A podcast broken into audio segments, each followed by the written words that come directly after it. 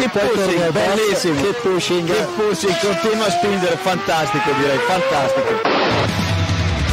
Go to the finish line, keep pushing. Don't worry, I'm pushing like a hell. Fucking, fucking right of him. That was amazing, guys. Woohoo! Yes, yes, yes! I'm much quicker than Jimmy. Give me the full power then. Avanti, Fer. Avanti! All the time you have to leave a place. Okay, Felipe, Valtteri's faster than you. Do not hold him. Hola a todos y bienvenidos al episodio 313 Capicúa de Keep Pushing F1. Este podcast en el que vamos a hablar un poquito de Fórmula 1 y vamos a hablar de esa previa del Gran Premio de Austria que se celebra este fin de semana en el circuito de Spielberg. Spielberg, Spielberg. Bueno, tenemos por aquí para comentar todo esto a Héctor Gómez, Diego Otero, Robin Montijo. Buenas noches a los tres. Buenas noches. Buenas noches. Yo soy Jacobo Vidal y antes de nada, antes de empezar, eh, quien nos esté escuchando en formato podcast, eh, tendréis que ir a vuestra aplicación de podcast a, a mirar, pero quien nos estéis ye- viendo en directo en twitch.tv barra que pushing F1 y hayáis eh, conectado con el stream eh, a primera hora, desde el inicio de todo habréis visto una nueva cuenta atrás con una nueva imagen de marca que nos ha hecho José Cava, eh, nuestro seguidor, escuchante y, fiel eh, lector y escritor en el grupo de Telegram, t.m barra Keep F1, que bueno, nos ha hecho ahí un rediseño de nuestro, de nuestro logo, eh, nos ha ayudado a hacer ahí una imagen de marca para la intro del stream, empezar el podcast simplemente agradeciéndole, ¿no, Héctor? Que has estado tú más en contacto con el directo también por este, por este tema, que vaya crack. Eh, sí, enorme, porque es que además fue totalmente inesperado, ¿no? De repente en el grupo de Telegram, ese que no sé cómo se... T punto no sé qué, eh, de repente nos, nos pasó una imagen y nos quedamos todos como, coño, ¿esto qué, qué es? Porque, porque de repente que recuerdo que Robe lo primero que dijo es, eh, José, por esto la gente cobra y todo, ¿sabes? Efectivamente. efectivamente. Y, y sí, nos ha hecho aquí un... ¿Cómo se llamaría esto? Rebranding, ¿no? No sé cómo se llama. Sí. Bueno, una- al final una, un nuevo diseño de la marca eh, que hemos hecho encuesta y ha estado ahí justita la cosa y al final, pues como estaba muy justa la cosa, creo que Hemos por un voto en da realidad ganó, por un voto ganó el clásico en realidad, pero da igual. El logo a mí me gusta mucho y, y de momento gusta la hicimos, además, hicimos votación además en Telegram, que es donde cuenta, y el pueblo de Telegram, que es soberano, pues decidió que el nuevo logo de José Cava era el, era el bueno.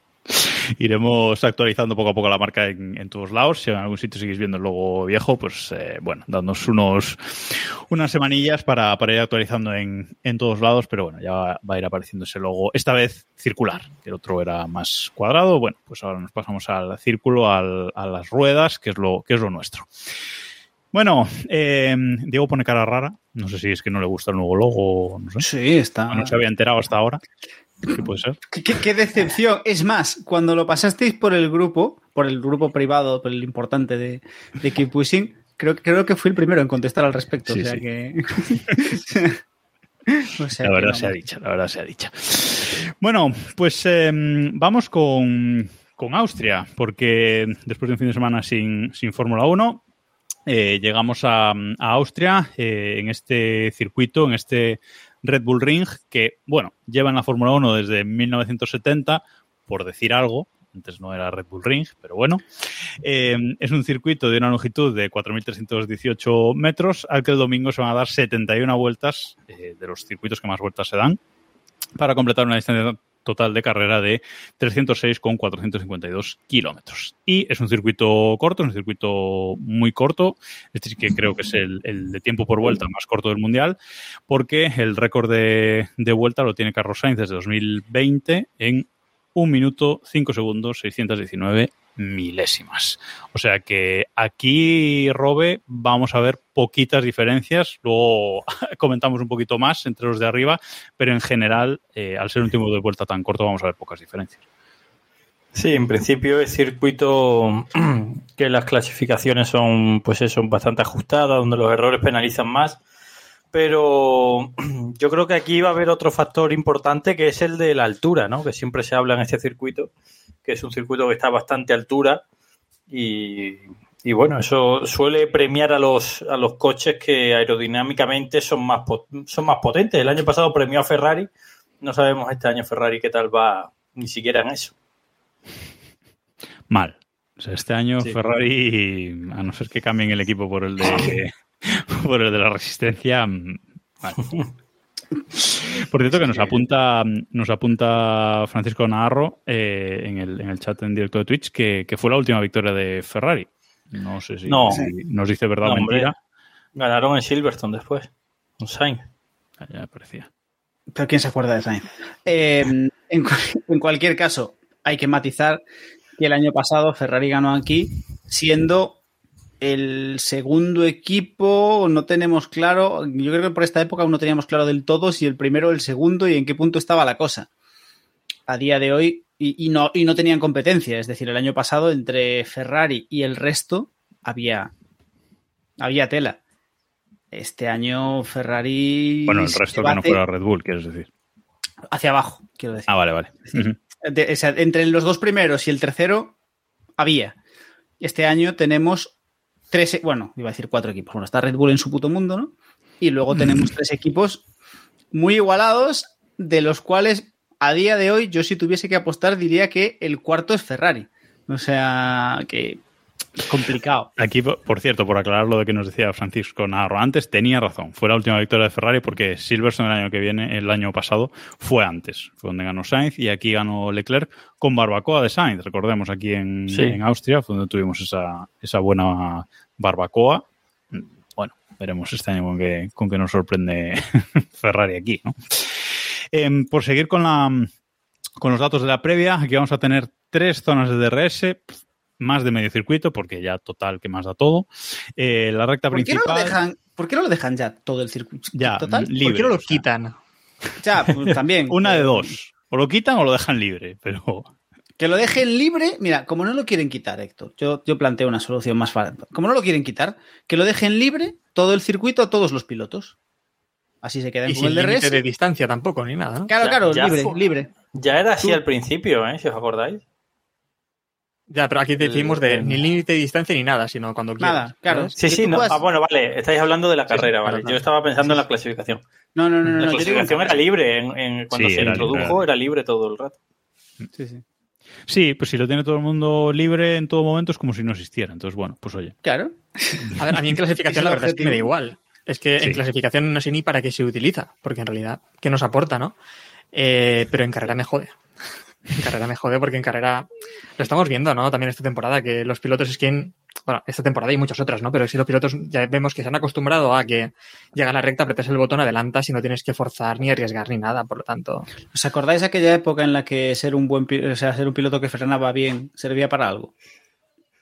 Me, No, me da rabia porque. que, que buscaba huecos, que sabía defender también, porque la defensa también, y ahora la defensa no, se valora no. ya en un piloto, ¿no? Pues los pilotos ya no saben Me- defender, la verdad.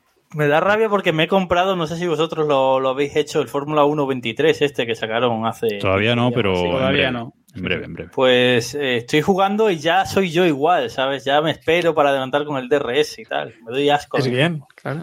De asco a mí mismo. Sí, sí. A ver, las normas están para, para usarlas, ¿no? Que por Pero- cierto, el juego creo que me ha tocado bugueado o algo porque estoy en una temporada en la que en todas las carreras se le rompe el motor a Max Verstappen, que ya podría ser en la realidad, ¿sabes? Pero de verdad, llevo, llevo como siete carreras y creo que se le ha roto el motor en seis, ¿eh? ¿Qué versión has comprado? Sí. No sé, la anti-Verstappen. Alonso Edition. 33 Edition. Digo, pues va, va primero, va primero del mundial el cabrón. Pues Hombre. Hombre, a ver, Sí, no iba el choco, ¿no? ¿Y cómo? eh, porque ahora lo, lo narra Lobato, ¿verdad? De esta temporada, ¿no? Han puesto Ah, es que narraciones no, de... lo, lo tengo en mute. La verdad es que no lo he comprobado.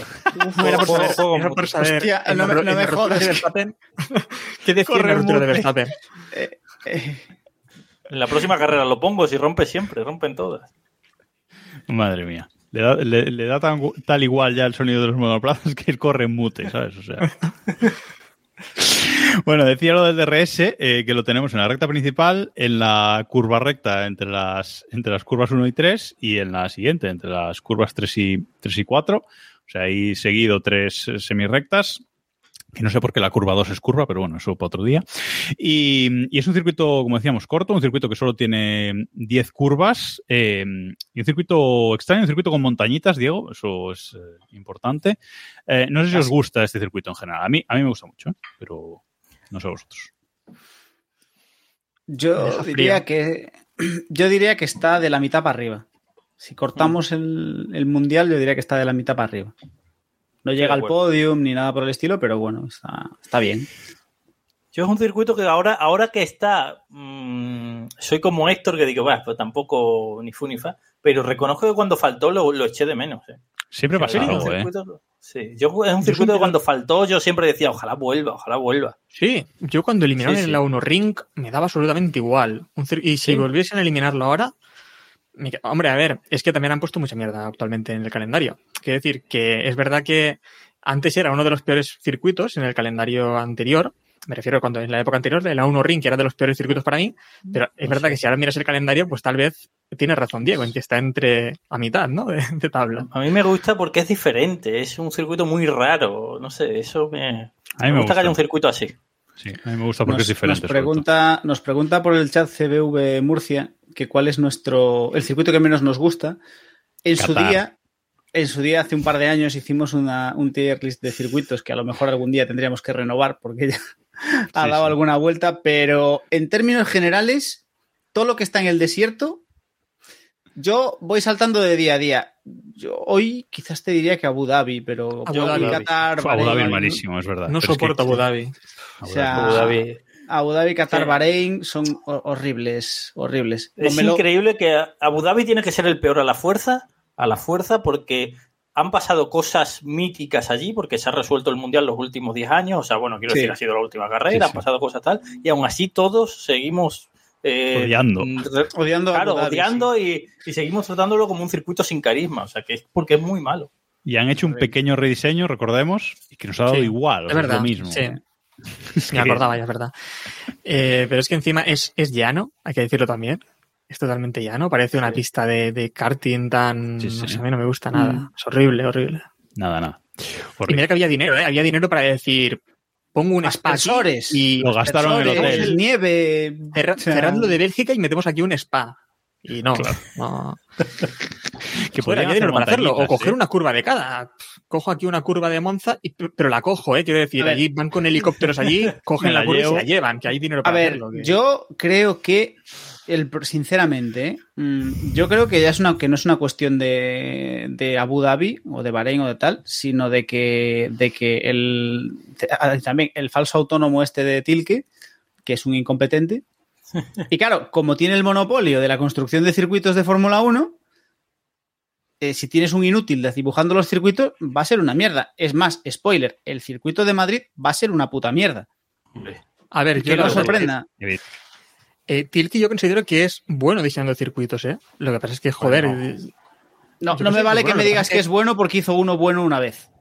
Es decir, no, pero eh, un día no, ha hecho varios buenos, ha hecho varios buenos. Lo que pasa Ha es que también pienso que, joder, cuando le pides eh, tres circuitos en tres años, pues a lo mejor, joder, pues no, no va a Yo, acertar, pero si le pides si un circuito un cada cinco años, yo creo que te haría buenos circuitos. Mira, Si fíjate, cuando, día- cuando ha puesto ganas, ha hecho buenos circuitos. Y ahí tenemos también a Austin. El de las bien, Américas, exacto. Austin. Austin está chulo. Pero yo creo que el de las Américas le salió un poco mejor porque había montañitas y no le dejaron allanar. ¿Sabes? O sea, yo creo que él quería allanar y no le dejaron. Pero Malasia es llano y. Pero Son malas, menos. vale, sí. no, yo no he dicho que todos los que haya hecho sean malos. Yo digo Vale, vale. que en Eh. términos generales son malos. Y si queréis un Pero- día, cogemos la lista entera y sacamos Sí, sí, la media. es, que, es que lo tengo aquí, es que tengo aquí la lista, la he buscado, lo iba a decir. Tengo aquí delante Mm. la lista. Lo que pasa es que esta lista tiene que estar mal porque la atribuyen el Red Bull Ring. O sea, será la última actualización. La reforma, claro. La reforma, La claro, reforma, pero eso no vale porque reforma. el circuito ya era así. O sea, Claro. Pero vaya, ci- Bueno, a circuitos ver, hayan- está, voy- está capacitado voy a para enumerar- estudiarlo. Ojo. Sí. Voy a enumerar rápido los circuitos que han estado en Fórmula 1, porque hay aquí algunos otros que no han estado. Sochi, Bakú, Las Vegas, que todavía no ha debutado, Vietnam, que no llegó a debutar, Madre de Dios. Estambul, bueno, para mí el primero bueno que sí, hemos dicho, Sí, eso está bien. el de, el de Arabia Saudí, que yo no sabía que era de este hombre también, Todos. Todos, todos. Austin, Austin, Bahrein, el de la India, el de la Madre India. mía. Mm. Y el de Corea. Eh, el de. Corea, el de Sepang, el de China, el, ur- urbano de Valencia, el urbano China de bien. Valencia. El urbano de Valencia, bien, ¿eh? Ojo. Sí. el carallo. Sí. China sí, no. bien. A mí China, a mí China me gusta. Eh, El tra- no, yo digo, el trazado de Valencia realmente, joder, yo creo que el trazado estaba bien. El tercer sector era muy divertido, ¿eh? No. Sí, yo defenderé que ese circuito en otro sitio y bien hecho, porque ese circuito, ese circuito siendo diferente. no, lo que es el trazado, Pero el de Corea- era un buen circuito el el trazado. circuito de Corea era un buen circuito, ¿eh? Como circuito.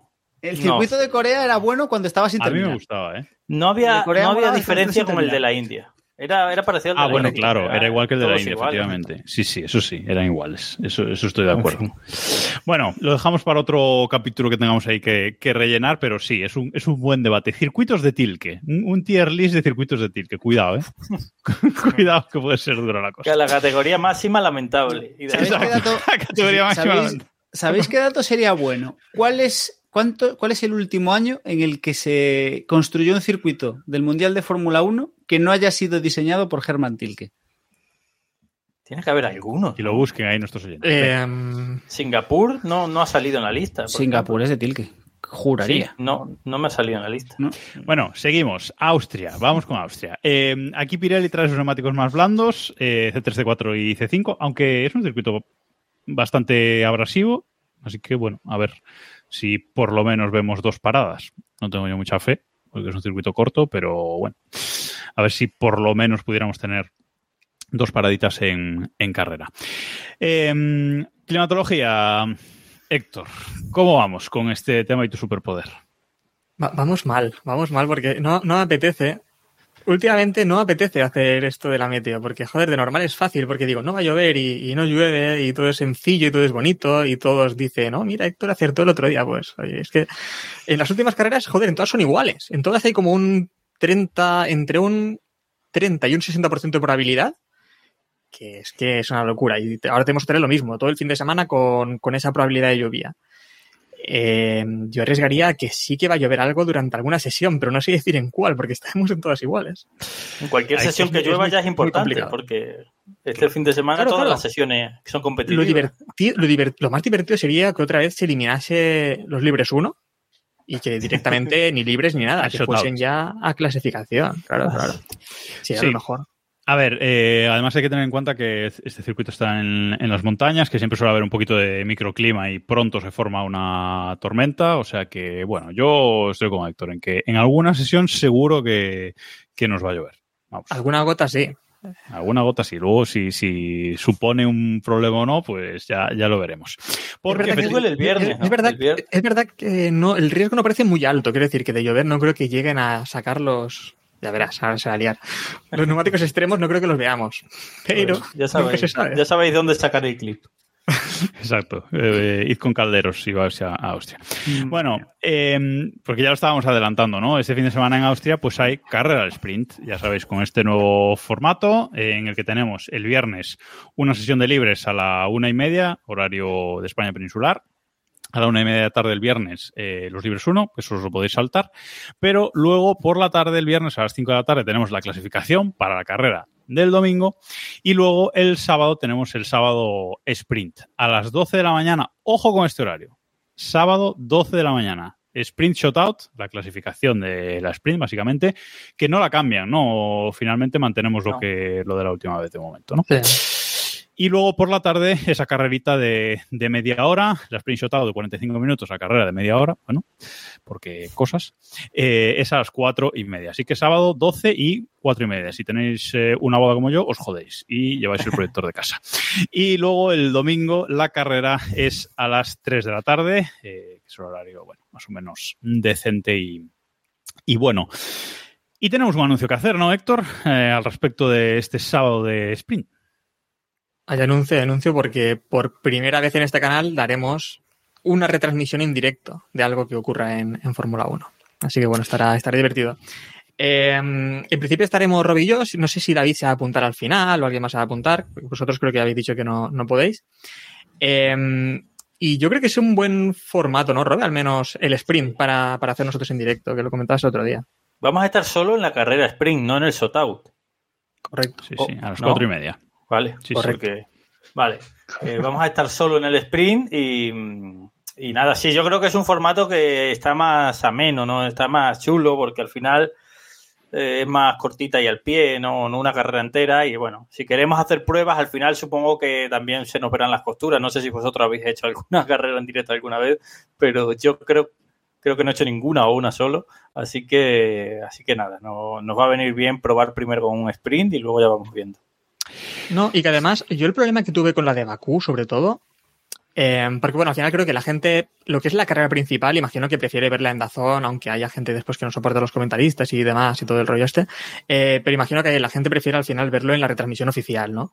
Pero una sprint, y yo el problema que tuve la otra vez fue que la sprint y la carrera principal me pareció demasiado similar. Entonces es como aportar un poco algo diferente y decir, bueno, pues vamos a ver la carrera de otra forma, vamos a vivirla, eh, pues eso, un poco diferente el tema, y vamos a ver si nos divertimos con la carrera del sprint y al menos le damos una vueltecita de tuerca respecto a, a, la carrera del domingo, ¿no? Por cierto, que ya nos estáis preguntando en el, en el chat en directo, evidentemente no vamos a poder poner imágenes por aquí, la retransmisión será por aquí por, por Twitch, por nuestro canal habitual, twitch.tv barra F1. Evidentemente no vamos a poder poner imágenes de la carrera porque es tema de derechos, o sea, creo que esto lo entiende todo, es, todo el Eso, hay que, hay que decirlo claro, es tema de derechos, no tenemos la pasta para los derechos actualmente. de momento. Pero, de momento. Eh, claro, pero estamos a 12 suscripciones, me parece, de conseguir para poder comprar los derechos, creo que nos faltan 12 suscripciones. He mirado las cuentas y era algo así. Así que si echáis ahí mal, dinero, ¿eh? compramos los tú, derechos y. ¿Tú crees, ahora que está aquí David, David Sánchez de Castro, que él sabe mucho hola, de, hola. Golfa, de, golfadas de esta como la que voy a proponer yo ahora y tal? Sería muy ilegal que yo estuviese aquí como estoy ahora y que se estuviese proyectando la carrera en un proyector detrás de mí en la espalda. Sí, es ilegal, sí. Eso es ilegal Creo también. Que Sí. si no se ve toda la pantalla y si no está enfocada, Eh, eso se hizo Claro, aquí en claro. Valencia. Aquí en Valencia se hizo. Un, un periodista me- lo hacía me en un canal de estos. Eh, Enséñanos a cometer ilegalidades, como valenciano. Eh, Sí, sí, no, en Valencia se hacía. En Valencia, las ligas del Valencia se vieron en un. eh, bueno, estaba el comentarista, era Julio Insa. eh, Eso fue en el Pleistoceno. Correcto, en y 2002. Julio Insa lleva 2004, más pues, años con Bosque. en- Sí, pues tenía una televisión detrás y se veía ahí, la pantalla se veía, se veía el partido. Y la gente pues sintonizaba el canal por ver el partido, claro. Entonces, bueno, al final no sé cómo terminó la cosa, pero creo que está actualmente en la cárcel. Y por lo tanto, pues bueno, creo que. Por lo no que sea. hacerlo. Por lo En que- esta no primera hacerlo. ocasión no vamos a arriesgar. Lo que sí que es cierto y que creo que sí que podemos hacer es mostrar los tweets que cuelgue Dazón y Movistar, Eso mostrar los mejores momentos y si ocurre algo muy interesante, pues lo comentamos también en directo y vemos las imágenes. Y también meteremos el live timing o la tabla de tiempos o el mapa con el GPS con dónde van los pilotos, algo así, pues eh, meteremos para que haya algo de contenido. Y después, pues bueno, la gente pues que tenga doble pantalla, que actualmente pues se puede ver, se puede ver esto por, por el móvil o incluso otra opción es poner Twitch en el móvil eh, quitando la imagen, poner, ponerlo simplemente el sonido y mientras verlo también en la, en la televisión. Sí, yo creo que lo mejor es un poquito de, de doble pantalla y aunque vayamos a lo mejor con un poco de retraso y tal, eso habrá que ver cómo, cómo va, pero bueno, por, por las risas y, y nada, que nos digáis también, nos interesa mucho que, que nos veáis los máximos posibles para que nos digáis vuestras sensaciones también, a ver si queréis que repitamos o no. Bueno, vamos a probar este, este fin de semana. David, ¿tú vas a poder estar o no lo sabes todavía? No tengo todavía ni idea. Creo que sí. Bueno, prepara ¿Qué hora canciones, es? por si acaso. no sé Cuatro y media. Cuatro y media. Sí, hombre, a la hora de la sexta, sí. Creo que sí. Espérate. Bueno, estaremos, estaremos un rato antes para comentar algo, al menos la parrilla y de salida y demás. No mucho antes, porque Pero- hay una carrera de Superbike que tengo que cubrir. Bueno, ya estamos. Madre mía, ver. motos, Infra- o sea, coches cojos mal. cojos. Coges coches, Co- coches cojos parabólicos, como dijo un día O sea, David. coches cojos Es mal. verdad, es que son coches cojos parabólicos. Madre de Dios. Bueno, sí. en fin. Pues ahí tenéis el, el anuncio y eso. Y, y sí, a, a la pregunta que nos estáis haciendo también por el chat, pondremos, mandaremos el enlace por Telegram, por supuesto, t.me barra keeppushingf1. Que eso no cambia. Luego sí, pero eso, eso no. David, eh, les preguntaba mm, a esta gente antes que si Austria, el de Austria es un circuito que te guste, el Red Bull Ring si, si te gusta, Diego decía que cortando por el medio, de la mitad para arriba está. No sé tú qué opinas. A ver, sí, sí, no es de los que me sobran. No es de los que me sobran. Se me hace un pelín corto, porque lo es, básicamente, no es una sensación propia. Es uno de los, creo que es el segundo circuito más corto o el más corto de toda la, de toda la el calendario. Bueno, eh, no es de los que me, me sobren. Me hace gracia que, el- que la carrera sprint la prueben aquí. Creo que es un circuito bastante propicio, aunque no es que haya dado grandes carreras sprint, por lo menos el año pasado, creo recordar. ¿No fue el año pasado o el primero? Sí. Las dos veces. Sí, sí, Sí, no. Eh, Que pues, ya no, ya no recordaba. Em, pero bueno, bien, está bien. Es un poco. Además, me hace gracia eso de que sea la casa de Red Bull que, y la casa de Mercedes a la vez, un poco ahí con calzador por Niki Lauda, que de repente ya no, y esas cosas. Eh, y bueno, pues está bien. Vale, pues a ver si, si nos lo pasamos bien este, este fin de semana y sobre todo a ver si podemos ver eh, algo más de lucha entre Aston Martin, eh, Mercedes y, Red Bull. Eh, este es un circuito que en teoría va a beneficiar mucho a las características de Red Bull, además corren en, en casa, pero bueno, eh, veremos si Aston Martin puede estar cerca como estuvo en Canadá eh, y si Mercedes pues va a estar ahí dando, dando lucha también. ¿Cómo veis esta, esta lucha por arriba entre los tres equipos grandes, Diego? Pues, a ver, mm, yo me espero a Verstappen en su mundo y luego, pues a ver qué pasa con Alonso y Alonso y Choco. Bueno, de hecho, a ver qué pasa con Mercedes, Alonso y Choco. Yo creo que ahí, entre esos cuatro, puede haber, puede estar la cosa jugosa, pero vamos. Yo no me espero otra cosa que no sea Verstappen con el rodillo. O sea, Robe. Sí, sí, a mí me, o sea, me, me resultaría sorprendente que no pasase otra vez el rodillo Verstappen porque es un circuito que siempre se le ha dado bien, pero es verdad que justo el año pasado sí que sufrieron más de la cuenta en el Red Bull Ring y de hecho yo creo que se llevaron el mayor palo de toda la temporada. Y, y bueno, como venimos de una carrera que es Canadá en la que Alonso y Hamilton acabaron bastante, relativamente cerca de Verstappen, y, y venimos de un año, el año pasado, en el que Red Bull sufrió, pues bueno, quizás aquí no sé, quiero verlo, ¿sabes? Tengo más esperanzas que si fuese otro circuito. Además, eh, eh, por cierto, este es el último circuito, que lo hemos hablado antes de pasada, es el último circuito antes del cambio de neumáticos, que eso se ha olvidado, pero ya se cambian los neumáticos y esta es la última carrera con, con los neumáticos de ahora de Pirelli. Sí, señor. Yo creo que se va a dar más pelea, ¿eh? Yo le tengo, le tengo esperanzas, primero porque es un circuito en donde, como decíamos, es un circuito un poquito más corto. En teoría va a ser un circuito en el que yo creo que a Red Bull no le va a dar. A ver, dicho esto, arrasarán, ¿no? Pero Verás, verás. creo que no le van a dar eh, suficiente como para, para tener una ventaja tal como para que no haya. Doblar. No, para que no haya tal paliza como normalmente. Y eh, bueno, creo que, que podemos ver pelea, sinceramente. Yo le tengo bastantes esperanzas.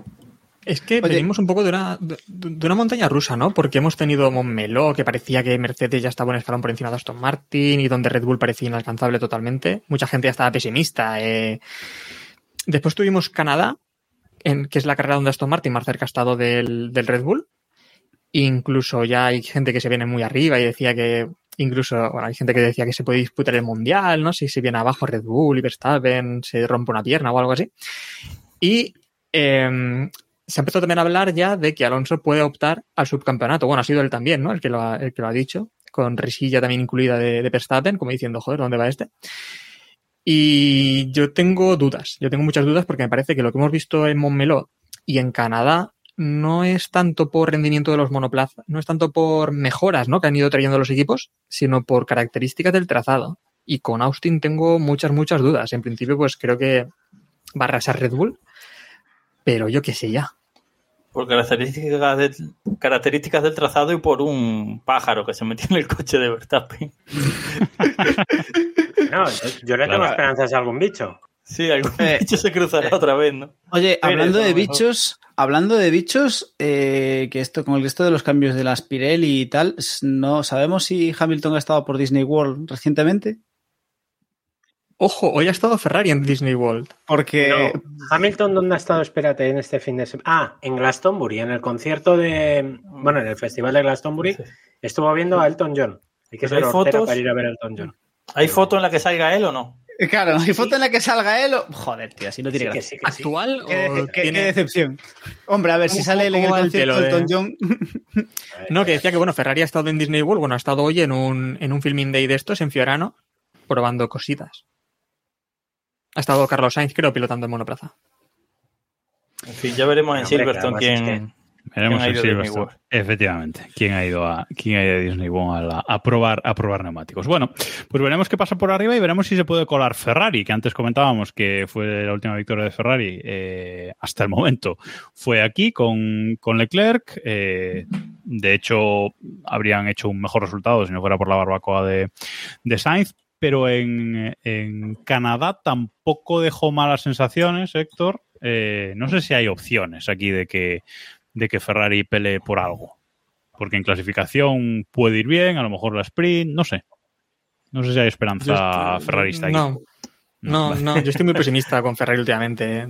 Eh, am, viendo, viendo- sobre todo viendo la dinámica que lleva a ser también. Y, pero creo que no, porque Ferrari lo que tiene grandes problemas parece de consistencia en carrera, ¿no? El problema eh, parece que sobre todo con los cambios que añadieron en España, que recuerda bastante también al, Red Bull, diría que lo que buscan es un poco ritmo de carrera y, y a costa tal vez de, priorizar la carrera la clasificación, ¿no? Que era su fuerte y donde podían, al menos con Leclerc ahí, optar a luchar por la pole, optar a luchar por una primera, por una primera línea.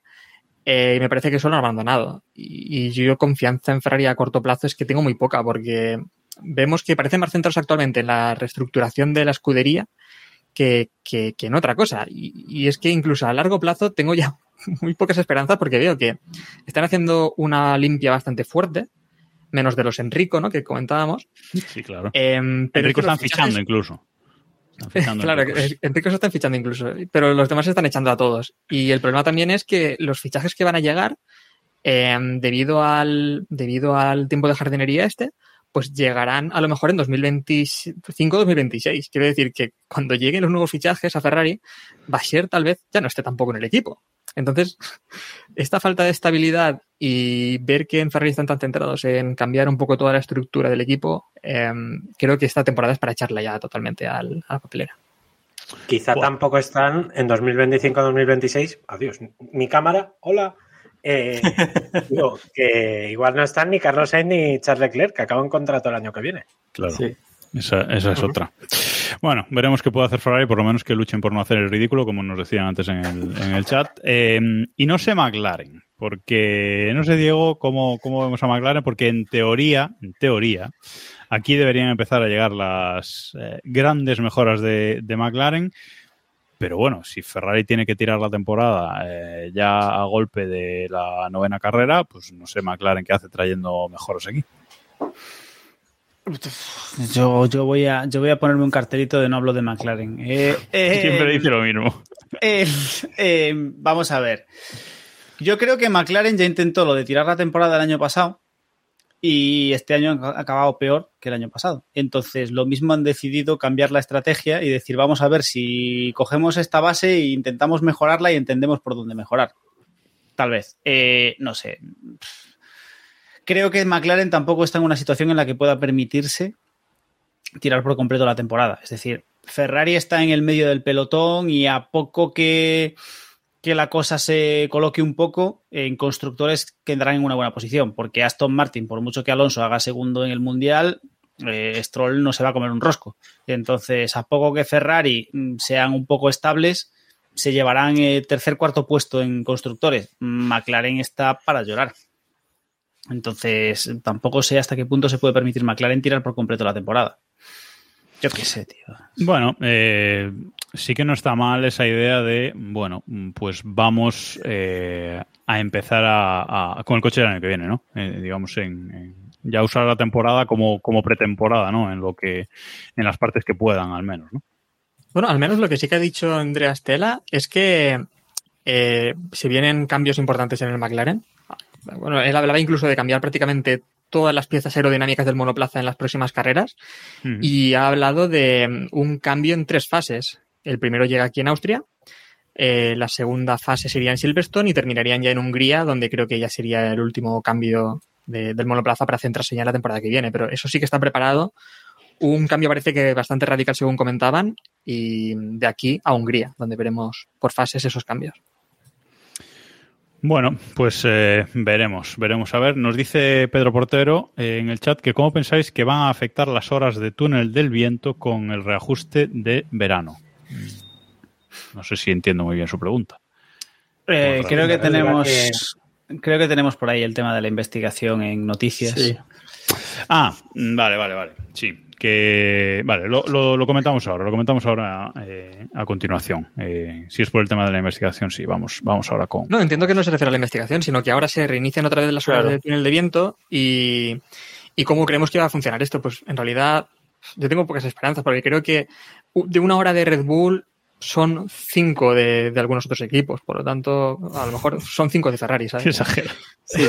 Hombre, a ver. No, sé, a ver, estoy mismo- exagerando muchísimo, pero tengo esa sensación, ¿no? De El que falso hay- autónomo en media hora te hace el coche. Claro. Claro, hay, hay equipos. Así con lápiz y papel, bueno, mira, Claro. ya. Claro, la de las horas de túnel de viento, pero esto es como lo del falso autónomo. Es decir, si el autónomos lo hace falso. ojo.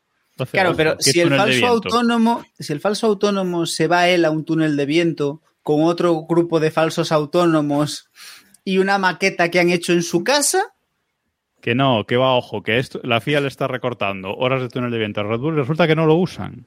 Que el monoplaza va a ojo. Lo usan para Alfa Tauri. pa- No, para, Bueno. para el. Para el hipercar, ¿no? Lo utilizan. Exacto. claro. Para el hipercar. Bueno, Horas de autónomo, nos dice Juan Muñoz. bueno, Las veremos. horas extra, habrá que ver cómo pagan las horas extra al autónomo este.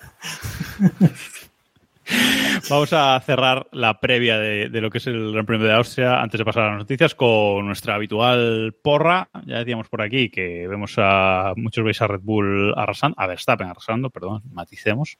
Eh, Diego, empezamos por ti. Eh, el podio y el décimo primero. Eh, yo creo que no me la voy a jugar mucho y voy a decir Verstappen, Alonso, Hamilton. Y décimo primero. Décimo primero. Bueno, vamos a por las risas, Leclerc. Bien, Por las risas. David. No me lo creo ni yo, pero bueno. Vamos a ser un poquito coherentes y un poquito serios. Fernando Alonso Díaz. Max Verstappen. Ojo. Ahora dice Carlos Sainz, espérate. No. Luis Luis ¿Qué va? Su noda, su noda, una cosa así. hombre. ¿Qué has Luis dicho? Hamilton.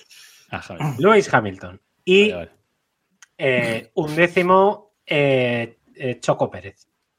Joder, otro. con la coherencia. Robe, a ver si la coherencia reina en este pura. podcast. Que Bueno, Robe siempre se acerca un montón, ¿eh? Hay que decirlo. cuidado lo que voy a decir. Pero porque Llevo- no piensa. Llevo Claro. dos porras seguidas acertando. España y Canadá, acertando el ¿Eso se ha podio comprobado? completo. Sí, Sí, sí, lo he comprobado yo mismo. el podio sí, el décimo primero no, pero el podio sí. Es que nos, Exactamente. nos falta, nos falta Iván, que es el que apuntaba siempre estas cosas. Claro. Nos Llevo dos carreras, dos carreras seguidas acertando el podio completo. Entonces, eh, como era un gran deber, llevo una gran responsabilidad. Conlleva una ¿no? gran Sí, responsabilidad. Conlleva una gran responsabilidad. Entonces, Conlleva una gran responsabilidad. no sé si, si estoy acertando porque soy muy bueno o porque algo está pasando para que todo lo que yo diga se cumpla. Así que voy a decir que gana Fernando Alonso, ¿Ves? segundo Vamos. Leclerc y tercero Carlos Sainz. El décimo Entonces, primero. Zu, Zu. No lo pienso, pero ¿y No- si no pasa? escupas gracias a que lo digo yo. Una cosa, Rob, si esto ocurre, ¿qué vas a decir a continuación? Bueno, Qué miedo, lo he tío. preparado para la próxima porra. Victoria de, victoria de Stroll. Ve a lo grande. Para la siguiente Te ya, pongo que ya va gana a lo yo. grande. Ya va a lo No, di que grande. te- di- es- exacto, di que tenemos los derechos televisivos o algo de eso. A ver, Digo si vas a, tener un yo la po- próxima. a ver si vas a tener un poder como el de Héctor con la meteo, como dice Mónica. Héctor, tu porra. Eh, joder, es que a mí no me gusta perder, así que yo voy a arriesgar muy poquito. Voy a decir Verstappen, y después pierdo, ¿eh? Pero Verstappen, Pérez, Alonso, a lo esto, y el undécimo Sunoda, joder, que, que tiene que conseguir ahí. O sea, poner, a, poner a Pérez segundo es, es apostar fuerte. Hoy por hoy es arriesgar. Es, es casi lo más Sí, es arriesgado. verdad, es verdad. Es verdad, pero joder, veo el monoplaza y digo, "Uf, no me cuadra que Pérez no pueda quedar entre los cinco primeros con ese monoplaza, y es una locura. Entre los cinco no primeros va- sí, pero tú has dicho segundo, ¿eh? Ojo. Pérez no sí, sí, va sí, no, pero es que le está costando incluso entrar entre los cinco primeros, que es que me parece. Pérez no se va a despertar hasta que no lleguen las dos o tres carreras previas a México, que es cuando A se vuelve a despertar. No, no, no. Hasta que no renovado llegue ya está, sí, renovado ya está. Cachis. Pues sí, Ese síndrome. Tony Pérez que no la líe, que dentro de 15 días tiene que estar aquí quemando rueda en castellano. o sea, En el verano azul. Bueno, Vale. eh, y mi podio, para hacer cinco podios diferentes hoy, pues Fernando Alonso, Hamilton, Russell y el decimoprimero Gasly, por inquina, más que por otra cosa. Em, bueno, y ahora vamos con las, eh, con las noticias que eh, comentábamos antes un poco, nos confundíamos con la pregunta de, de Pedro, em, y es que se viene una investigación por el presupuesto de los cuatro grandes. Ojo que ya no solo se van a meter con Red Bull, aquí Robe, eh, la investigación va más allá. No sé qué va Sí. a investigar, eso también te lo digo. Yo tampoco lo sé. En teoría, lo que la, la misiva que ha mandado la FIA es como que, bueno, que sospecha que eh, Red Bull. Bueno, esto lo ha publicado la cacheta, ¿eh? Eh, que Red Bull, Aston Martin, eh, Ferrari y Mercedes están gastando dinero de otros proyectos en, en Fórmula 1, lo cual llevamos todos sospechando desde hace un año y pico. Bueno, es que es eso. No, no, Y- sabiendo fehacientemente. O sea. Es- es una- Claro, es que tampoco sé qué va a hacer la FIA. O sea, ¿qué puede hacer la FIA? ¿Qué le puede decir la FIA a Mercedes oye, o a Ferrari? Oye, no hagas el hipercar. Es que No, es que es la leche, porque la FIA sacó una directiva técnica, la directiva técnica 45, en la que decían, bueno, decían eso, establecían eso, que a partir del 1 de enero, creo que es, los equipos ya no podían hacer estas estratagemas de... eh, pero es que al final es un papel que dice eso, pero no pueden ver cómo lo cumplen. Claro. Quiero decir, Claro. eh, lo que hablaba es de las propiedades intelectuales que se realicen fuera de la Fórmula 1. Si se aprovechan para la Fórmula 1, se tienen que contabilizar en la Fórmula 1.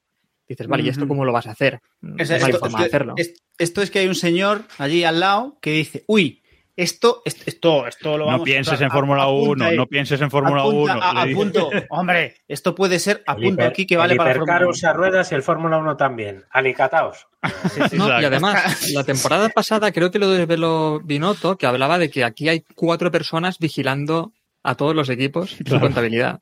Cuatro personas. Cuando tendría que ¿Y haber cuatro, cuatro por equipo, por lo menos. Si no me equivoco, lo de Red Bull es por el tema este del hipercar que ya hemos hablado un montón de veces, que han anunciado que van a hacer un hipercar para, para, para lucirse, básicamente. Sí. Creo que lo de Ferrari también viene por, hiper- por el hipercar. Lo de Mercedes viene por el tema de Ineos, que Ineos está haciendo un barco o algo así. No sé, algo, algo de que Ineos está haciendo un barco.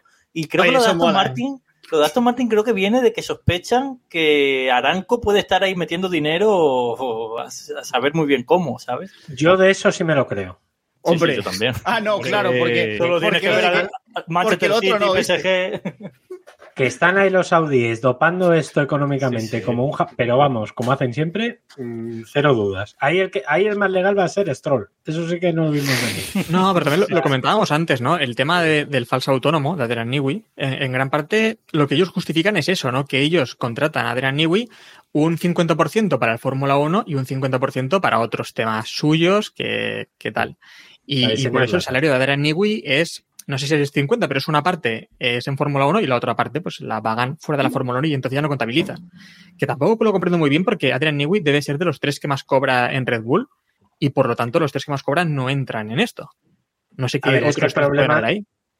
El problema de esto es que echa la ley, echa la trampa. Yo me acuerdo cuando, cuando Cristiano Ronaldo se fue a la Juve, y parte del sueldo se lo pagaba Ferrari, porque es de la misma familia y, es de la- y salía del, Claro. del mismo saco. Entonces, es que eso es Bueno, y- incontrolable. y, en su día el salario, el salario de Alonso en su día lo pagaba el Santander, ¿no? Si no recuerdo mal, también. parte lo pagaba el Santander, Claro, parte del patrocinio lo pagaba el Santander. Sí, sí. ¿no? Y, y después hay áreas como marketing que tampoco entran aquí. Que me gustaría ver en los equipos cuántos ingenieros hay en marketing. Pues eso. No, o Adrian, Adrian Newey lo van a meter también de, de community manager de Red Bull o algo así. No, ¿sabes? es que el otro 50%, el otro 50 de Adrian Newey es de marketing. Eso es lo que no sabíamos. bueno, en fin. Veremos, veremos en qué queda esto. Yo estoy de acuerdo en que investiguen, pero sin Caloman, que encalomen bien. Si no, que lo dejen pasar. Pero sin Caloman, que encalomen Eso. bien. No lo de Una cosa te digo, si encaloman a los cuatro, campeón del mundo alpín, ¿eh? Pues. mm, Bueno, entonces, Bueno. deje- tampoco. No, ¿eh? ahora sí, ahora sí, hay que ser fan de Alpine ya. pero Diego estaría contento. Ahora si sí, Alpine fuera... por supuesto. No Ahora sé sí. ¿qué, pa- Responsable. qué ha pasado ahí, Ahora Diego? ¿Qué ha pasado con Alpine? Alpine, que saltamos a las noticias. Sí, sí, Ryan- dale, dale. Don, Don Ryan Reynolds, uno Nadal de nuestros Parera. grandes dioses y, Madrid y- e ídolo, eh, ha comprado un cacho de Alpine. Un 24%, A ver. si no recuerdo, Sí, si no, no. recuerdo mal. ¿Cómo que no? A ver, no lo ha comprado Ryan. Bueno. Ryan Bueno, Bueno, ya estamos El con los tecnicismos. Ya estamos con los... De su bolsillo. Sea, no es que haya llegado y haya dicho David, ¿cuánto joder, vale David, el 24% de David, con lo que a ti te gusta 200 kilos? titular, Toma, ¿cómo el titular es ¿Cómo ese. El titular debe ser ese que es el que vende. No, El otro no. Llegó allí y dijo, la farlopa la pago Si yo. quieres, si quieres decimos tres fondos de inversión de los que forma parte un poquito Ryan No Reynolds. nos cabe en el, No, no. en el tweet. Ryan Reynolds ha comprado al PIN. El titular debe Claro, ser ese. título- Y va, a ese ser- título y va a bueno, pilotar. Bueno, pues no seré yo quien nos joda la, reali- la verdad con una realidad. Claro pero- sí. O sea, Ryan Reynolds más cerca de Drive to Survive es bien. Es decir, Sí. eso es, eso es Claro, bien. eso sí. Y, y, bueno, y Ryan. Reynolds en la Fórmula 1 en general es, es una buena noticia a nivel de marketing y a nivel de imagen y a nivel de muchas cosas. Entonces, Bueno, pero contemos, contemos un poco más de, de este rollo, que a a ver, mola bastante. Eh, Ryan Reynolds está detrás de una de las tres empresas que ha comprado, eh, perdón, de una de las... A ver, es que es complicado. Son dos fondos de inversión que han comprado el 24% de Alpine. Del equipo Uno de esos Fórmula fondos 1, de inversión... Del equipo de Fórmula El- 1, no de la marca. El equipo de Fórmula 1, sí, sí, sí, Claro. solo del equipo de Fórmula 1. Uno de esos dos empresas está formada por varias empresas, una de las cuales es el fondo de inversión que tiene Ryan Reynolds con un socio, que son los dueños, por ejemplo, del Gr- Gresham, Sí. bueno, de un equipo inglés que era en plan un Alcorcón de la vida, un Extremadura, un equipo de estos que están ahí en la purria, y eh, lo, o el Depor, eh, y lo han y lo han llevado a, bueno, pues al creo que creo que ha llegado a ascender, ¿no? Robert, a lo mejor tú, tú Ah, Está, está en. Championship, creo. O sea, creo que ha subido este año Championship. O sea, segunda Eso es, división inglesa. Eso es, o sea, que ha llegado a, a subir y, y vamos, que este tío se quiere meter en el rollo del el empresariado deportivo, que ahí hay mucho, muchos duros, porque, vamos, lo que hacía Lendoiro hace años, y, y está, y está ahí, y está, le tiene bastantes ganas. De hecho, Ryan Reynolds, si no recuerdo mal, ya ha ido en alguna carrera de Fórmula 1, si no el año pasado, el, el anterior. Eh, hay un documental por ahí interesante Sí, sobre lo eso. iba a decir. En Disney Plus lo tenéis, creo que tienen dos temporadas ahora mismo, eh, en el que cuentan toda la historia desde que compran el, el equipo. De hecho, la idea de comprar el equipo, o sea, lo han comprado entre Ryan Reynolds y otro actor de Hollywood. Y la idea fue del otro actor, lo que pasa es que se dio cuenta de que no tenía pasta para comprar el equipo y llamó a Ryan Reynolds. Y la verdad es que el documental está muy chulo y yo no lo he terminado, pero la verdad es que está muy, está muy guay. Y Es- ¿Es Michael B. Jordan, puede ser? No, Michael B. Jordan también tiene pasta, no. Es Rob, Mag Rob, Rob Ay, McHinley. Sí. McHinley. McHinley. El protagonista de, Protagonista- Mythi- de Mythic Quest. de Correcto. Si no habéis visto Mythic Quest, tenéis deberes para el próximo fin de semana. Exacto. Bueno, eh, a ver si también coge un equipo de la mierda y lo pone arriba. Bueno, veremos. Eh, hablando de equipos de Fórmula 1, eh, esta noticia me hace mucha gracia, ¿vale? Porque Hitech, yo lo voy a leer así, o Hightech, pero yo lo voy a leer Hitech, quiere llegar a la Fórmula 1. Me hace mucha gracia porque Hitech es el nombre de un ingeniero indio con el que yo hablaba mucho en un trabajo que, que tuve y me hace muchísima gracia este tema. Y ha comprado un equipo ahora. Y, En claro, tu cabeza es el paisano, en mi cabeza... el paisano que quiere comprarle la Fórmula Sí, sí, con, sí, voz, era- era- sí, con voz de, de Rash Kutropali, ¿no? Exacto, era, era, era el ingeniero indio eh, hablando en, en inglés con el acento característico. o sea, entonces me hace mucha gracia esta noticia. Pero bueno, está ahí, Robe. Eh, parece que empiezan a salir eh, esos equipos, esos otros equipos que, han aplicado para entrar en la Fórmula 1. Sí, lo hablamos el otro día, ¿no? Que, que ya se había cerrado el plazo y que se rumoreaba que había bastantes eh, propuestas. Una, ya sabemos todos que es la de Cadillac. Y ahora se está hablando mucho de, de Hightech como la otra opción. Eh, bueno, es un equipo que lleva muchos años en Fórmula 2, en Fórmula 3. De hecho, eh, es el último equipo en el que estuvo Mazepin antes de subir a Fórmula 1, si no, No, recuerdo mal. Sí, cuenta ¿No? todo también ahí. A ver, cuenta. Que, cuenta. decir que, que, que Uralcali metió muchísima pasta ahí. Sí, sí, claro. Uralcali compró como el 75% del equipo. Por eso a mí me da que, que esto es el regreso de Mazepin a la Fórmula 1. Bueno, bueno, bueno, bueno. No Noticia. A ver, Eh, primero en Keep Pushing. A ver. A ver. Sí, yo creo que sí. Además, lo vimos, ¿no? Que estaba gestionando por allí, por Canadá, ¿no, ¿No os acordáis? Estaba gestionando, tenía un juicio para que le dejaran pasar por Canadá, porque parece que era el único impedimento que había de que él pudiese participar en Fórmula 1. Eh, y yo creo que, que algo debe de- también haber ahí. Eh, ¿Pero qué pasa? ¿Que se ha calmado la cosa en Rusia o algo? No, pero Mm, yo bueno, digo, yo digo se- lo se- que se él, han- el interés de ellos, su interés. Han llevado un susto. Han llevado un susto por lo que sea. Pero bueno. Bueno, a lo mejor lo del otro día también era parte de, de los Mazepin. de la ¿sabes? No estrategia, sabe, claro. No me extrañaría. Para conseguir en el, Fórmula en 1. la Wa- en el grupo Wagner le pega muchísimo. O sea, Joder. Mazepin como funcionario, Y los saudíes Sí, ¿no? metiendo pasta ahí de fondo también. Joder. Mazepin. sorpresa. Sí, sí, Mazepin patrocinado por el grupo Wagner. Yo lo veo. Ah, Mi duda con esto es quién va a hacer ese monoplaza, porque hablamos aquí de los equipos, como van a entrar equipos, pero joder, y al final ese monoplaza, ¿quién lo hace? Dalara otra vez. ¿Cómo van a entrar Claro. Por favor.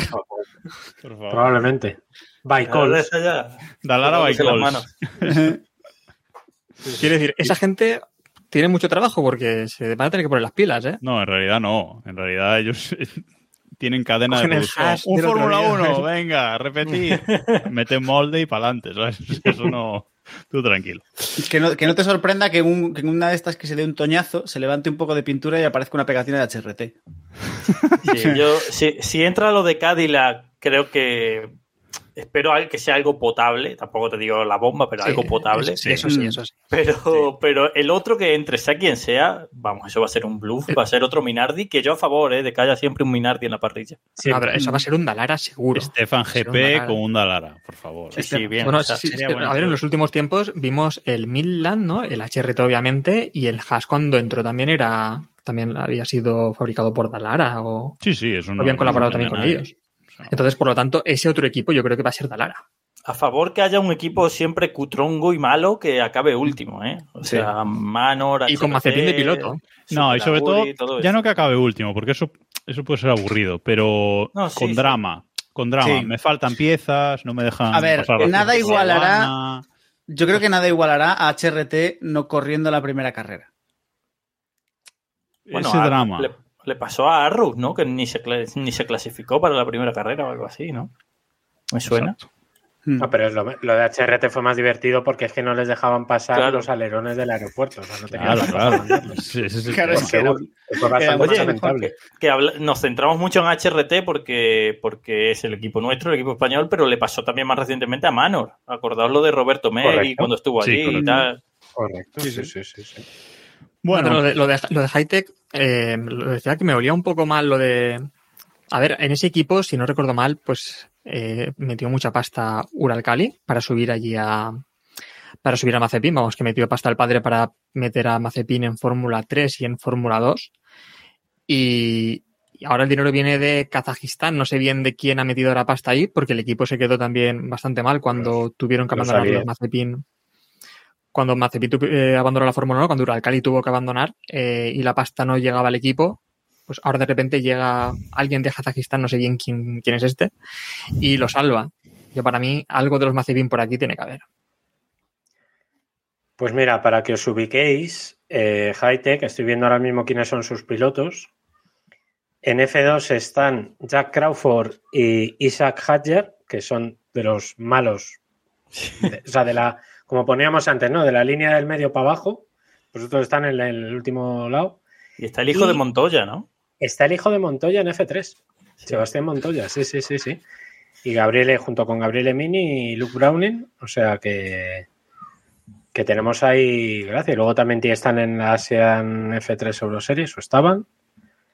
Ah, ta, ta, ta. Sí, no, tiene su gracia, tiene su, su cosa. Y luego tienen ahí a un taiwanés, un coreano, un... ya en la cantera, o sea, ya en la purri. Esos son los que pagan la porque se están dejando ahí la. la... Se me ha caído algo. No sé qué. Se ha matado. Eh, se ha matado alguien. Pues eso, y que, oye, que a, a mí me parece bien, ¿eh? que todo lo que sean gente, pero que no sean.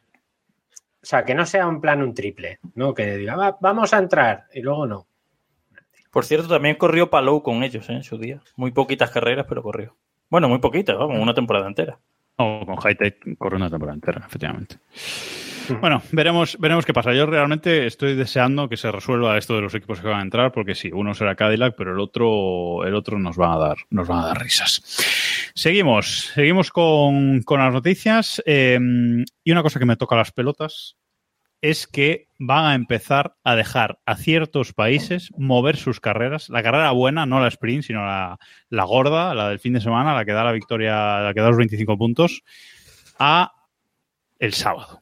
Es decir, se van a empezar a mo- mover carreras a los sábados, teniendo el domingo libre para ver MotoGP. Mm, yo, Diego, mm, me parece fatal, o sea, sinceramente. Eh, o sea, yo, yo, yo que soy de los que se indignó cuando en su día movieron la clasificación de Mónaco del jueves al viernes, cosa que aún habría que matar gente por haber hecho eso. Yo que soy de los que se indignó cuando alguien tuvo la brillante idea de hacer el Gran Premio de Asen en domingo en lugar de en sábado, eh, eh, que, también es para partir piernas, eh, no, no tiene ningún tipo de sentido. Es decir, no hay, no hay, no hay argumentos. Es- las carreras son los domingos. De hecho, las carreras deberían ser los domingos a las 2 de la tarde, salvo que sea en la otra punta del mundo y no haya forma de cuadrar los horarios. Eh, estas mamandurrias, yo es que no, no entiendo, no entiendo por qué leches se, se ponen a, a inventar estas historias. Si no hay una base, es decir, yo estoy totalmente de acuerdo, es lo que decía, yo, yo estoy totalmente a favor de que en Mónaco se, corra, se entrene los jueves, yo estoy- que en Asen se corra los, los sábados, porque es la tradición, porque siempre se ha hecho así y tiene ese algo especial que dices tú, venga, va. Guay, pero, pero es que no tiene ningún sentido. O sea, ver, por explicar un poco los motivos. inventitos no. Sí, por explicar un poco los motivos, eh, los que han pedido esto, según se está publicando, todavía no- la Fórmula 1 no ha dicho nada oficial, son Bahrein y Arabia Saudí, que son las dos primeras carreras de la temporada. acojonudo, vamos. ¿Por, por qué han pedido esto? Porque el 10 de marzo, que es domingo, es el domingo que tocaría el Gran Premio de Arabia Saudí, empieza el Ramadán. Y entonces no quieren que el primer día de Ramadán coincida con el Gran Premio de Arabia Saudí de Fórmula 1. Entonces quieren poner la carrera de Arabia Saudí en sábado y por lo tanto la de, la de Bahrein para darle espacio también en sábado. En teoría, ese es el motivo oficial que alegan ellos. ¿Tenéis alguna duda que va a pasar? Lo que quieran ellos.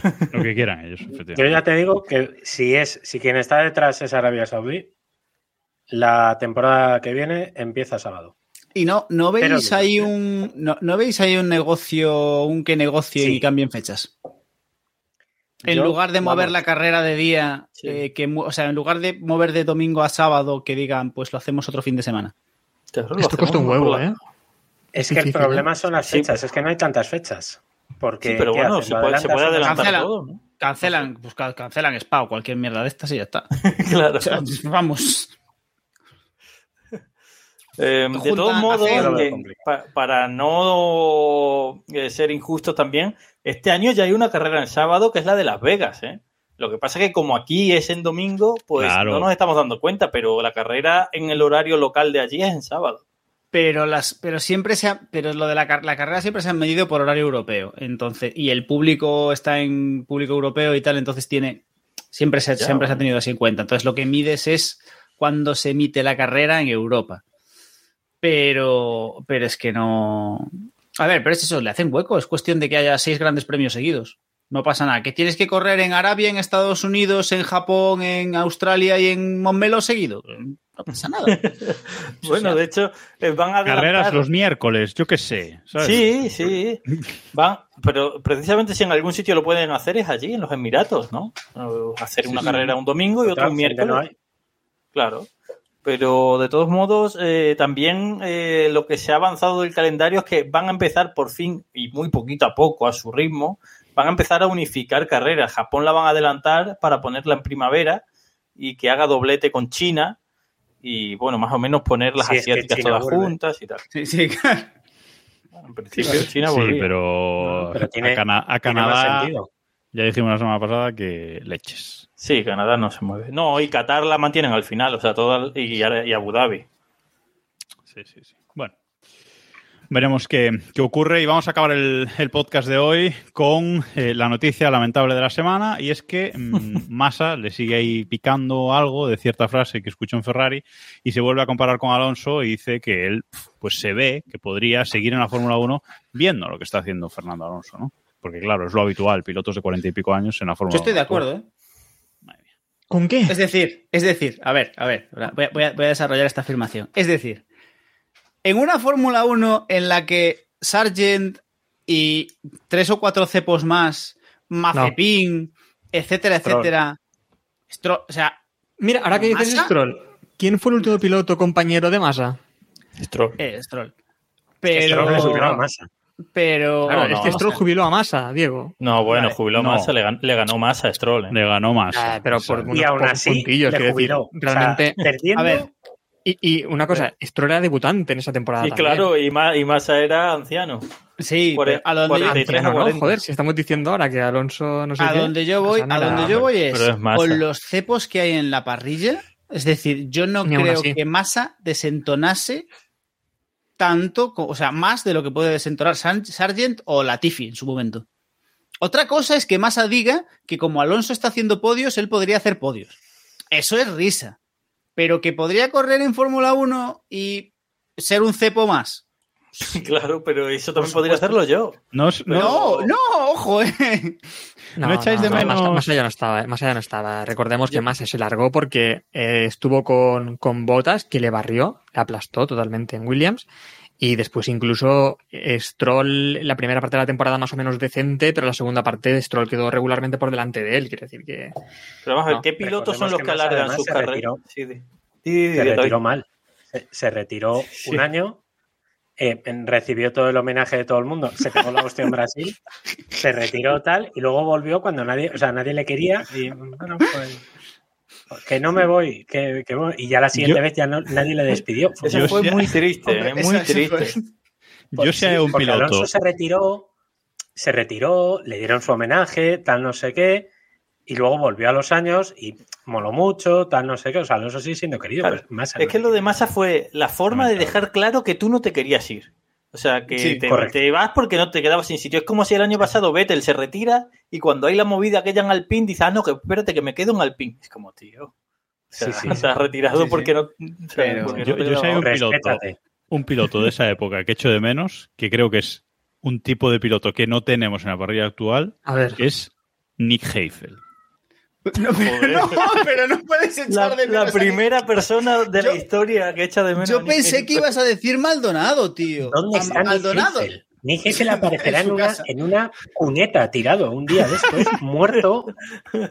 A ver, una cosa, nos acaba, nos acaba de hacer una raid ahora mismo. Charlie, Charlie Barazal, acaba de hacer una raid, que muchas gracias. Se está repitiendo, Ha, está venido gente al- aquí ahora mismo y ha entrado escuchando que echamos de menos a Nick Hilfe. Yo creo que esa gente ha tapado ya esto. Está dándole Charlie. Ha cerrado a- ya.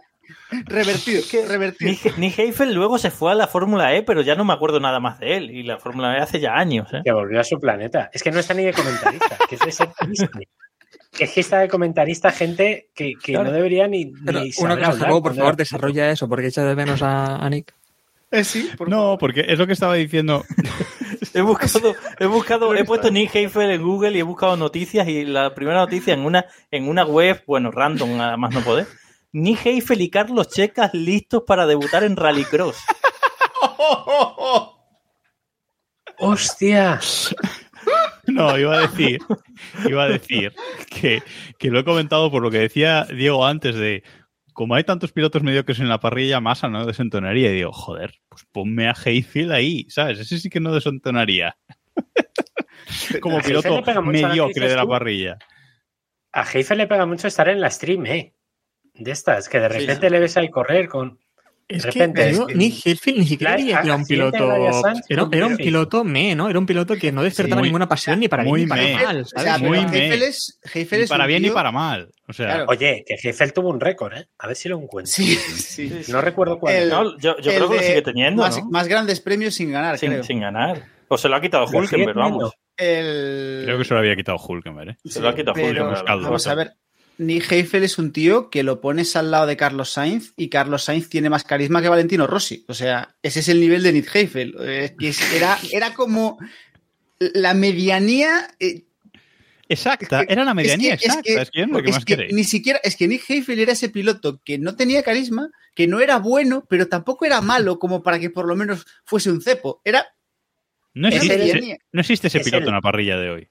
El tercer piloto con más grandes premios sin victoria, con Ahí 183, está. Sí. por detrás de Nico Hulkenberg, que dio 189, lleva 189 y no ha ganado, Y contando. y Andrea, Andrea de Cesaris, que hizo 208. Sí, pero he encontrado cuál es el cuál es el récord ¿Cuál que tenía? Heifel. Sí lo he encontrado. Es el piloto de toda la historia de la Fórmula 1 que tiene más podios sin haber ganado ninguna carrera. Eso sí. Mm. Hizo 13 podios, pero nunca ganó. El ¿Qué más queréis de una Stefan medianía? Johansson. ¿Qué más Sí, queréis? Es que es- es- no, no existe ese piloto en la parrilla actual. O son Tampoco muy malos, falta. son muy cepos, o son cracks, o Pero incluso los Son malos no son, no son tan malos. O sea, también nos hace falta un. O sea, no tenemos un Latifi. Ese bueno, es- va, va- Pero Sargent, pero Sargent es- no tiene no esa. tiene no tiene- carisma, pero Claro, no, y no tiene ese don de Latifi para toñarse en el sitio concreto donde no pasa la grúa en la carrera última del mundial con el título. o sea, es- estas cosas bien de Latifi, ¿no? Sargent, Sargent se pega una toña en la salida, justo delante donde hay una salida, en medio de una carrera que no pasa Sí, nada. verdad. Mm. Eh, eh, hasta para toñarse hay que tener sí, arte. sí, sí. De todos modos, yo no sé de qué se que, de- o sea, no sé qué es lo que quiere decir Felipe Massa con esta declaración, porque eh, o sea, Casito. tampoco, está, tampoco está descubriendo la pólvora. Toda la vida los pilotos que se han quedado hasta más de los 40 son pilotos que han sido grandes campeones y que por eso se le dan más oportunidades, ¿no? Schumacher se quedó, Hamilton tiene pinta de que se va a quedar, Alonso, Mansell, si nos vamos más atrás, Raikkonen. Pero él, si no ha empatado con nadie, o sea, pues claro, pues cuando llegó su momento de irse, se fue, ya está. Como todos. No, no, no. Cuando llegó su momento de irse, no se fue. Cuando llegó su momento de irse, No, sí, pero, vo- bueno, volvió sí. a Ferrari, luego fue a Williams. creo que Robert lo ha dicho bien, porque hemos visto otros pilotos de ese mismo estilo de masa o que estaban igual de acabados. El ejemplo de Raikkonen creo que es obvio, ¿no? Raikkonen Claro. llevaba muchos años acabado y aún así Pero, ven- le daba. pero vendía, vendía camisetas. vendía, exacto. A lo mejor sí es eso. No, pero es que, ¿os acordáis, ¿os acordáis de algún piloto no campeón que haya estado en Fórmula 1 más de los 40? Quiero decir, época reciente, no época de Fangio. ¿Os acordáis? Yo solo me acuerdo de uno y no quiero decir su nombre, porque da gafe. Ah, uf, Vale. uf, lo- Más allá de los 40 que haya estado en. En Fórmula 1. Que en no sea campeón. ¿A, a del cuántos mundo. años? Ah, que no sea campeón del mundo. Joder, Schumacher. es muy difícil. Claro, claro. Yo solo me acuerdo de ese. ¿no? Schumacher Sí. estuvo con. De ese piloto del que usted me habla, pero Schumacher fue campeón del mundo. Claro, Claro. Sí, ganó al- algún que otro título, ganó Schumacher, sí. Sí, pero que me refiero que, o sea, después de. Bueno, vale. Barrichello, mm, Sí. no sé. No sé, no sé con qué Y, hacer. y- y es más, este dato creo que ya lo hemos dado, pero mm, mayor de 40 años, ganador de una carrera. El último es, es Nigel Mansell. Sí. Y, y antes hay que irnos muy, muy lejos, ¿eh? Eh, Hablamos de, de más, irnos más lejos de más de 50 años. No ha pasado nunca que un piloto de más de, de 40 años gane una carrera. Y de momento tampoco está pasando ahora, pero se podría dar ese caso, ¿no? sí. Eh, pero hay que, hay que irse muy atrás. Más de 40 años estoy buscando y. Ah, se debe ser último- 60 o algo así, años El, 60. nu- el último es Nigel Mansell, el anterior es Graham Hill en el 69. Por eso, Pues mira. fíjate. Bien, ah, no, bien. mira, Jack Brabham en el 70 también. Jack Brabham en el 70. Eh, no cuenta ya. 70, bueno, 70 son los 60 aún. Vaya.